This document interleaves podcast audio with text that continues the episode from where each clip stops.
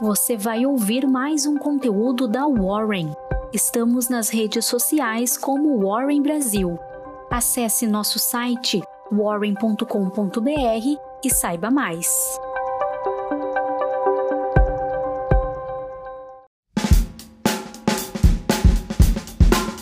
Bom dia, eu sou o Fred, sou líder do time de análise da Warren e aqui está a sua Warren Call de hoje. Nos Estados Unidos, hoje teremos a divulgação da ata da última reunião do FONC, o Comitê Federal de Mercado Aberto, que será divulgada às 15 horas, horário de Brasília. A expectativa é de que a partir da, da ata se torne mais claro o racional por trás da decisão e mais previsíveis os próximos passos da política monetária do Federal Reserve, o Banco Central norte-americano.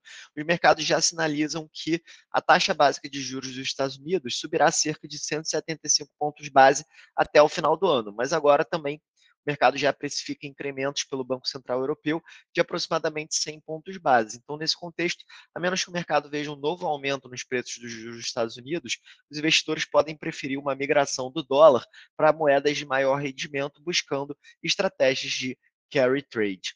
Falando um pouquinho sobre a Europa, a economia da Alemanha cresceu ligeiramente no primeiro trimestre em relação ao período anterior, com investimentos maiores compensados pelos impactos da guerra na Ucrânia e também pela Covid 19.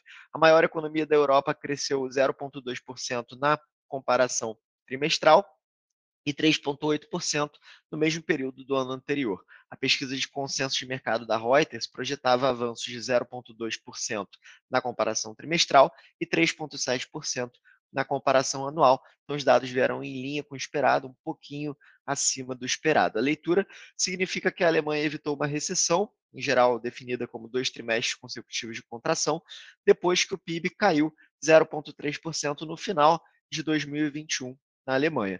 No entanto, para o segundo trimestre desse ano, as perspectivas são piores.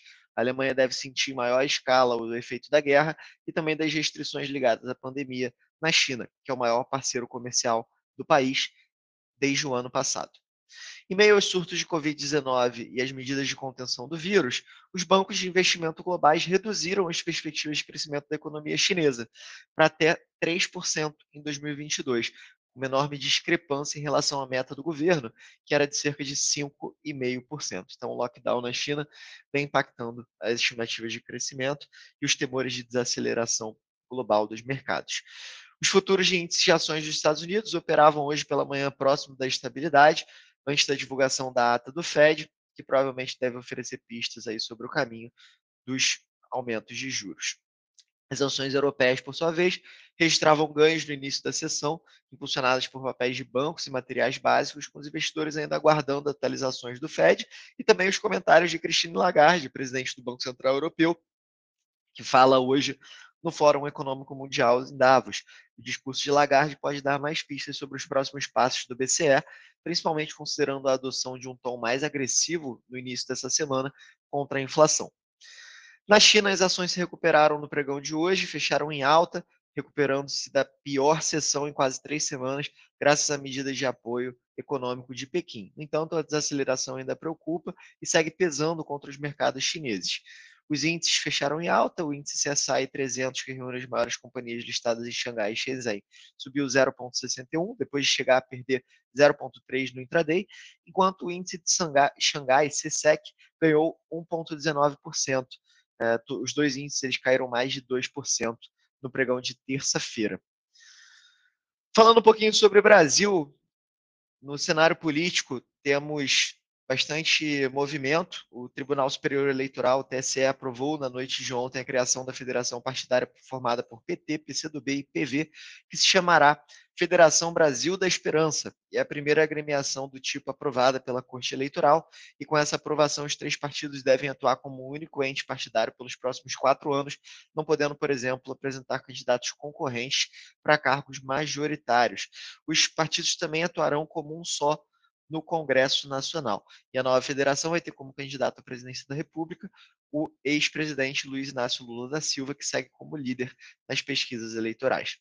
A Câmara também aprovou ontem uma medida provisória que fixa o salário mínimo em R$ 1.212 por mês para 2022. Como é uma medida provisória, a medida ela já tem força de lei e já está em vigência, mas ainda precisa ser votado nas duas casas do Congresso até o dia 1 de junho para virar lei, efetivamente. Aprovada na terça pela Câmara dos Deputados, a MP agora segue para o Senado.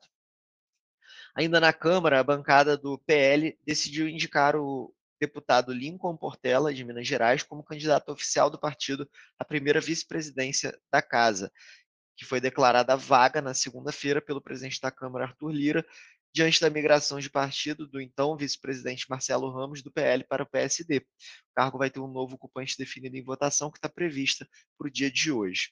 Hoje que também provavelmente teremos a votação da Câmara no projeto de lei para cortar o ICMS dos combustíveis e de energia elétrica. No entanto, até ontem à noite, os parlamentares ainda não haviam fechado o texto e estavam negociando com o governo mudanças como a exclusão de transportes coletivos e comunicações, além de uma trava para evitar maiores perdas aos governos estaduais. Falando um pouquinho sobre economia, hoje tivemos a divulgação dos dados de confiança do consumidor da FGV, que teve queda de 3,1 pontos nesse mês para 75,5 pontos. E o cenário para os próximos meses não sinaliza uma tendência clara de recuperação, com a piora da confiança dos brasileiros diante da inflação elevada e maior dificuldade para obter emprego. No cenário corporativo, a diretoria da Agência Nacional de Energia Elétrica aprovou por unanimidade unanimidade um adiamento de reajuste das tarifas da CEMIG para 2022, que estava previsto para o fim desse mês. Então, as tarifas atuais, que foram aprovadas em maio de 2021, foram prorrogadas. E a justificativa está relacionada ao aporte de 5 bilhões de reais na privatização da Eletrobras na conta de desenvolvimento energético. E foi acordada com a diretoria da CEMIG. A decisão do regulador ocorre em meio à forte pressão sobre as tarifas nesse ano, com reajuste já acima de dois dígitos para uma série de distribuidoras, acompanhando uma elevação dos custos nos últimos anos com a pandemia e também com a crise hídrica.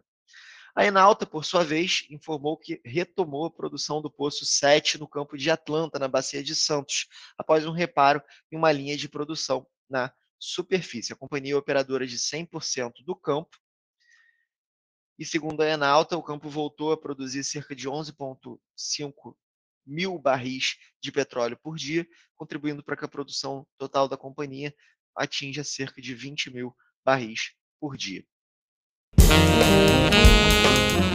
Encerramos agora mais uma edição da Warren Call. Um abraço e até logo.